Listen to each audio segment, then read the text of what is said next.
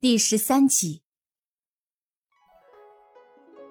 云溪摇摇头，跟殿下没关系，是我自己要走路的嘛。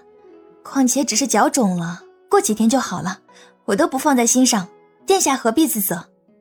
这话朴实，却也暖心。高长恭看着云溪，微微一笑。对了，殿下，我有个问题想问你。你说。云溪看了看小环，又看了看王楚风，说道：“我看他们都喊你王爷，就我一个人喊你殿下，难不成这里，殿下和王爷还有什么区别？”先前看云溪一脸为难的样子，还以为是什么了不得的大事，没想到只是因为一个称呼。高长恭笑道：“没什么区别，只不过成年的皇子都会有封号。”像本王是兰陵王，六弟是广宁王，府里的人一般都会称呼王爷。若是外面的人，一般称呼殿下的会多一些。云溪听闻，点了点头。原来只是亲疏的区别而已。既然没什么区别，那要不殿下你做个选择吧？殿下和王爷，你选哪个？你选哪个，我就用哪个。都可以。你开心就好，高长恭说道。既然是随便的话，云溪眉毛挑了一些。不如我来个更特别的，以后就叫你高帅哥，怎么样？刚才看到云溪眉毛一动，他就知道，定是云溪又想到了什么歪点子。虽然是夸他，但是这个称呼实在是有点儿。见高长恭不语，云溪笑了。好啦，逗你呢。既然我现在住在你的府上，我就像小环他们一样，称呼你为王爷吧。初春的凉意让云溪打了个喷嚏。夜深了，回去休息吧。高长恭左手揽住他的肩膀，右手握住他的手，慢慢的将云溪扶回房间。待二人离开庭院后，躲在四周观看的人。都走了出来，他们对于王爷的此番举动惊讶不已。这叶城心仪王爷的女子数不胜数，可是王爷从来都不会多看他们一眼，更别说带女子回府了。要不是亲眼所见，他们绝对不会相信，刚才那个温柔的给女子上药的人是他们家王爷。王爷以前可是从来不近女色的，王总管，这是什么情况啊？一个小厮问道：“你看王爷刚才那模样，眼神都快揉出水了。王爷他不会中邪了吧？”另一个小厮说道：“说什么呢？”王楚风训斥了一声，看着二人离开的方向说道：“王爷身边多一个女子，不是挺好的？咱们王府也会热闹些，也省得一些心怀叵测的人说咱们王爷好难封。”周围的人都偷偷的笑了，这倒是确实。他们的王爷英俊潇洒，战功赫赫，不少家世显赫的大户人家都想把自己的女儿嫁进兰陵王府，可是偏偏王爷一个都看不上。久而久之，就有人怀疑，王爷是不是有龙阳之癖了？好了好了，都散了吧。王楚风发话了，于是所有人都各自回了屋。之前天亮着，云溪倒没什么感觉。现在回到房间，屋子里虽然点着蜡烛，但依旧比较昏暗。云溪不由得怀念起现代的电灯了。事实再次证明，电视里的都是骗人的。好暗呐！云溪小声的嘀咕了一句：“王爷，你累了一天了，快去休息吧。”云溪在高长恭的脸上看到了疲惫。也好，你也早点休息。等你脚消肿了，本王带你在府里好好转转。在宫里待了这么长时间，竟比在军营待一天还要累。高长恭见云溪点头，明亮的眼珠却是一转，于是又叮嘱道：“好好养伤，不许乱跑。”见自己的小心思被拆穿，云溪只好答应。小环，跟本王出来。高长恭说道。是。小环疑惑，莫不是因为小姐的脚伤而要责怪于她吧？云溪疑惑的看了高长恭一眼，不明白他的用意。没过多久，小环就走了进来，手上还多了几颗大大的珠子。他将珠子放在圆台上，房间的光瞬间就亮了不少。小环，这些珠子是？云溪摸着这些质地光滑、通体圆润的珠子问道：“这些是夜明珠，王爷命奴婢将这些夜明珠放在小姐的房间里，增加光亮。”小环说道。对于这突如其来的恩宠，云溪惊讶极了。他只是小声的嘀咕了一下，没想到高长恭居然放在心上了。夜明珠，应该是很贵的东西吧？这是当初突厥使者进贡的，皇上赏了几颗给王爷，珍贵的很呢。小环见云溪眼中尽是惊讶，笑着说道：“要小环说啊，王爷对小姐真真是上心呢。”这价值连城的夜明珠都尽数放在了小姐的房间里。本小姐是王爷的救命恩人，他关心我是应该的。小环笑着说道：“小环只听过英雄救美，这美人救英雄还是头一回听说呢。”呀，小丫头，你还不相信啊？这满满笑意的语气，他是听出来了。小姐。不是小环不想相信你，实在是难以令人相信啊！咱们王爷不仅是大齐第一美男子，更是大齐第一高手。小姐，你不会武功吧？这如何能救得了咱们王爷啊？哼，不信是吧？那我就告诉你。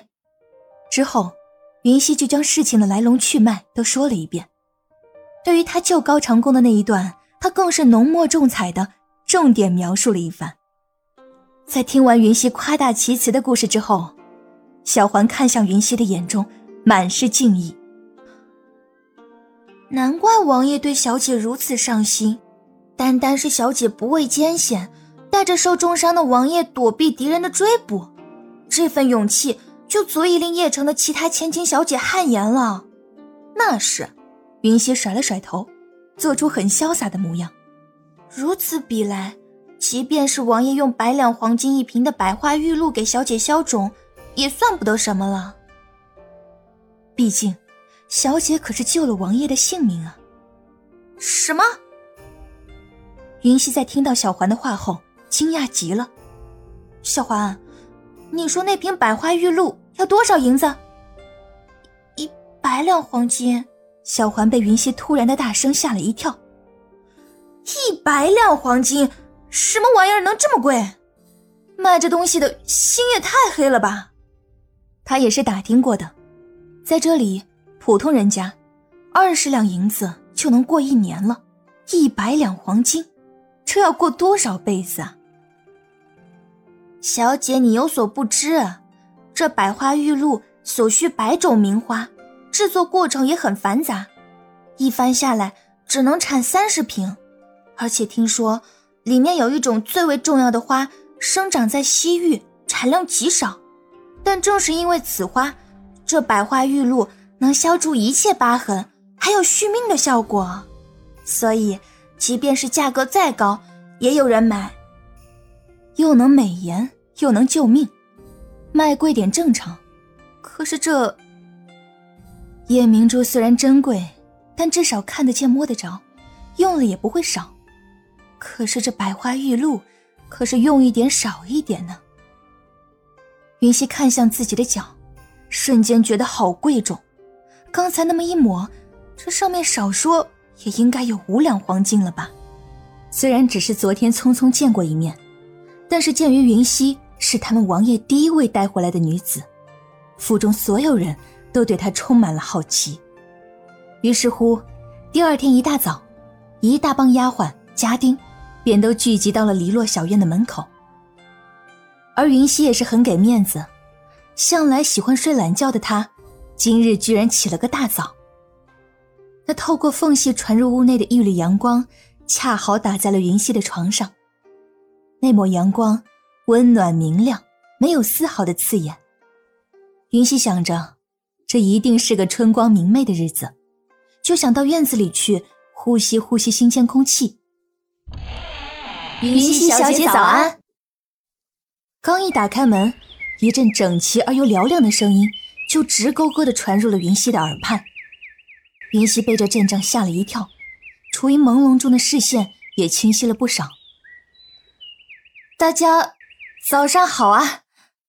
云溪在愣了两秒之后。讪讪的笑了笑，朝他们挥了挥手。这是个什么情况？怎么一大早就有一大群人围在他的房门口？你们……云溪指了指他们。还未等他说完话，他们将手中端的食物递给云溪。奴婢是来给云溪小姐送早膳的。他们对云溪很好奇，但介于是王爷带回来的，也不好直接去看。所以大伙儿就想出了这么个办法，借着送早膳的名义来一探究竟。这样一来，没有冒昧的前来打扰，那王总管就不会责罚他们了。昨日见云溪小姐穿着男装，就觉得气宇不凡；如今换回女装，又将头发散下，女性的柔美就全然展现了出来。皮肤白皙，五官精致，最重要的是。浑身散发着一种清新的而又与众不同的气质。邺城之中，爱慕王爷的女子多，他们见的没有一百，也有九十九了。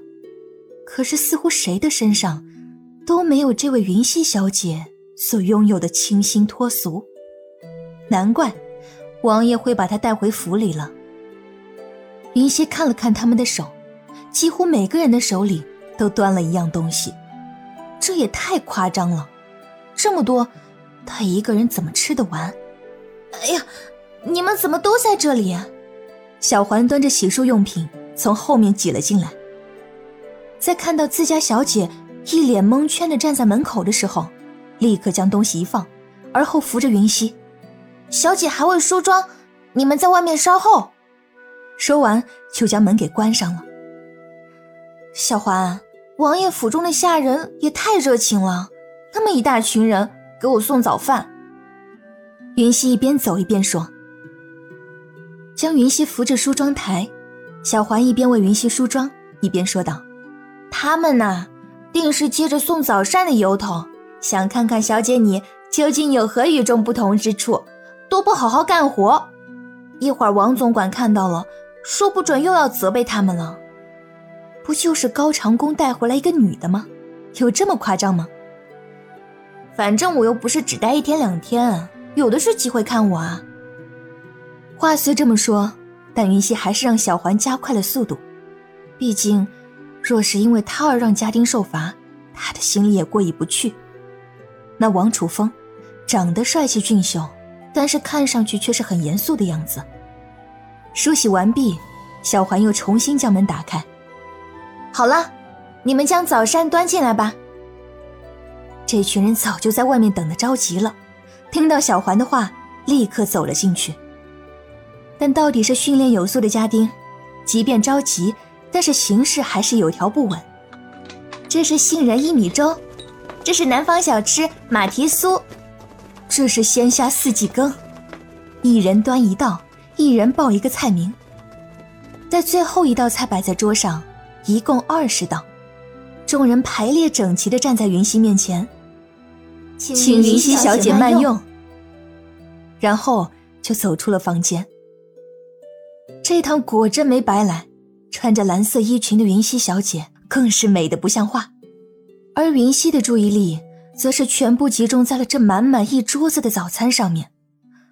天哪，这就是有钱人家的生活吗？这和他以前一个包子。